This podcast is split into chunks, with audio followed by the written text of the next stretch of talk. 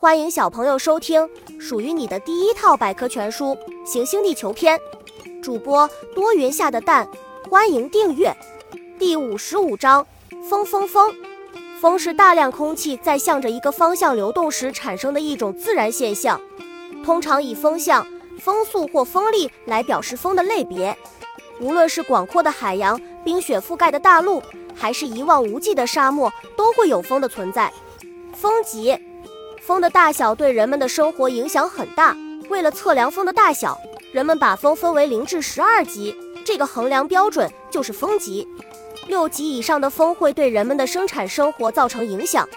根据风对地上物体所引起的现象，将风的大小分为十三个等级，称为风力等级，简称风级。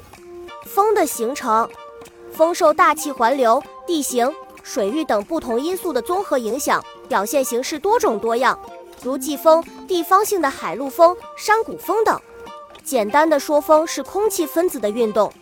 古老的风车，风车是一种利用风力的动力机械装置，可以带动其他机器帮助人们干活。两千多年前，中国、巴比伦、波斯等国就已利用古老的风车提水灌溉、碾磨谷物。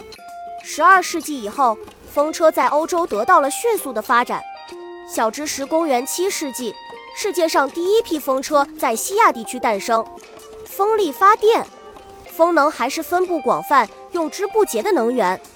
我们可以利用风能进行发电。风力发电具有成本低、无污染且取之不尽等特点，所以地球上许多风大的地方都建起了风力发电站。本集播讲完了，想和主播一起探索世界吗？关注主播主页，更多精彩内容等着你。